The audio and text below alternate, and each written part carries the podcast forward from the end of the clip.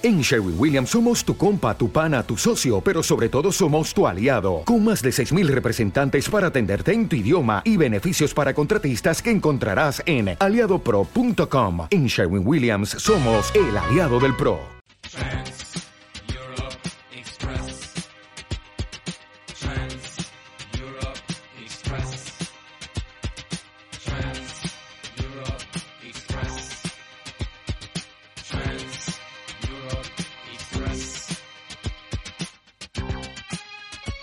Buenos días, buenas tardes o buenas noches, ya sabéis, dependiendo de la hora que estéis escuchando esto. Y bienvenidos de nuevo a 15 días por Europa, este micropodcast que durante pues esta quincena eh, estoy haciendo desde aquí, desde mi mente a las ondas, ya sabéis, yo soy Víctor, y estoy pues eh, viendo cine europeo desde los 60 hasta la actualidad. Y hoy os voy a hablar de una película como es Diva de 1981.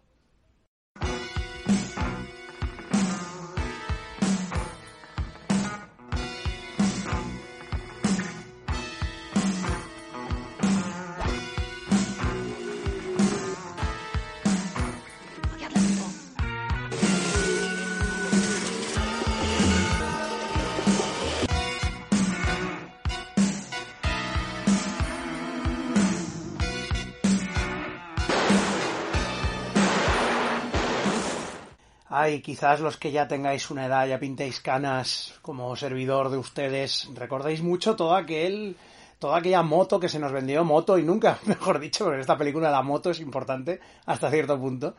Eh, la moto que se nos vendió y bien vendida, yo creo, con todo el tema del cinema du look mm, francés, todo este cine de primeros 80, videoclipero absolutamente, con unas bueno, no, no siempre videoclipero, sino con una fotografía, unos colores, unas virguerías de cámara, unas cosas musicales etéreas, ¿no? Un rollo así pop, eh, muy de que yo le llamo de vídeo de Durán Durán, que eso para, no tiene por qué ser malo, a mí me gusta. Pues eh, todo aquel entramado, ¿no? De, de, de, gente a la que se metió dentro de este, de esa etiqueta del cinema de look, obviamente el más, de los tres así más importantes de los que se hablaba era, pues obviamente, del que sacó más rédito de aquello, que fue obviamente Luc Besson. Luego eh, Leos Carax, que siempre ha sido como en plan ahí el terrible, el infante terrible de los, de los tres.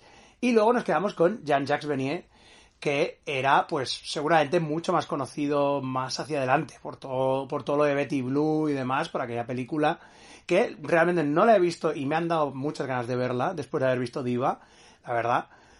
Y, y Beniers, claro, también murió el año pasado, en 2022, el pobre, con leucemia ya un poco mayor, pero aún así no tan mayor como, como cabría esperar.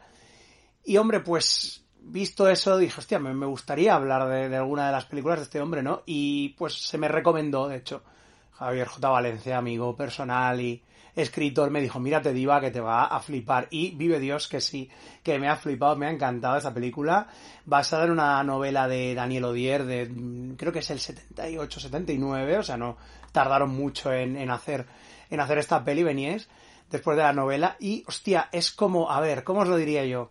Es una película que es muy recomendable verla casi en doble programa con Subway en busca de Freddy, Subway de, de Luc Besson, porque tienen una cosa similar a nivel de, de, de fotografía, de uso del, del, color, de movimientos de cámara, de la obsesión también hasta cierto punto con el metro, más Subway obviamente, porque en Subway es una es una constante lo del metro, aquí es simple, el metro sí que se utiliza, pero no es tan exagerado como en Subway, aunque la persecución que hay aquí es magistral, es una pasada.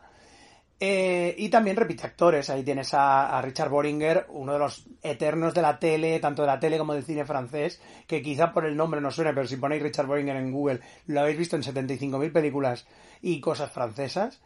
Es que vamos, seguro. Que no es el protagonista aquí, pero bueno, también es una de las, de, la, de las personajes que mueven mucho la trama. Y sí, sí que se le da un aire, sí que tiene ese rollo, pero tiene una personalidad mucho, muy marcada también, eh, Diva. Tiene otro rollo es una película más etérea, quizá más...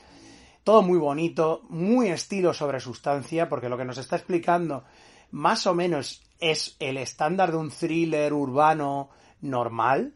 Hasta cierto punto. Lo que pasa es que le pone tantas y tantas capas, que si la música, que si el mood, que si los colores, que si los lofts de la gente, que guays, ¿no? Todos estos escenarios, los tonos de color.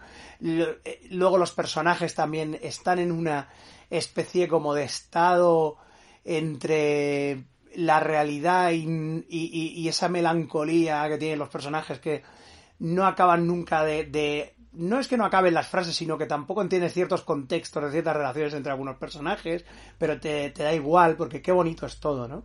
Pues sí, es un poquito ese rollo, la verdad. Y es si, si os gusta el rollo estilo, estilosísimo, el rollo este de, de, una película que no se preocupe quizá pues tanto por algunas lógicas argumentales, sino en explicar una historia mm, visualmente muy muy bonita, pues eh, yo la recomiendo mucho esta, esta peli. ¿De qué va? Pues a ver, en principio tenemos aquí a, Jules, que es eh, André, muy joven, uno de estos actores también que tenemos visto algunas cositas, quizá menos, pero también de nuevo trae las caras estas del cine francés que más o menos ha ido apareciendo en cosas. Pues Jules es un cartero en París y le encanta la, le encanta la ópera, está pero obsesionado, pero unos niveles, eh, unos niveles pero brutales, tanto que lo que hace es llevarse un, un reproductor, un grabador, perdón, una un grabador eh, Nagra, por cierto, que se habla bastante de eso, una, una especie de magnetófono profesional para, para, grabar de sesión. Entonces se lleva el Nagra en, la, en su bolsa de correo, que es bastante grande, obviamente.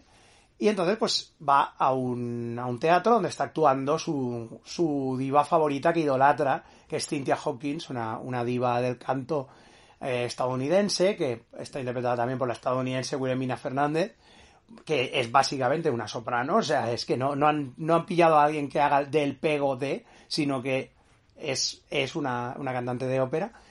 Y bueno, pues con todo el glamour que es que ello supone, obviamente, una, una mujer, pues casi como se etérea, inalcanzable, muy guapa, con una voz increíble, ¿no?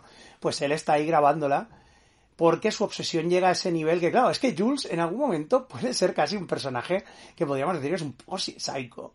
Pero bueno, pero, pero sus intenciones no son malas tampoco. No es una mala persona, no, no está acosando a, a Cynthia en plan de, en plan, te voy a matar si no me haces caso. No, no, simplemente es un poco un fetichista que está obsesionado con ella. ¿Te está gustando este episodio? Hazte fan desde el botón apoyar del podcast de Nivos. Elige tu aportación y podrás escuchar este y el resto de sus episodios extra. Además, ayudarás a su productor a seguir creando contenido con la misma pasión y dedicación.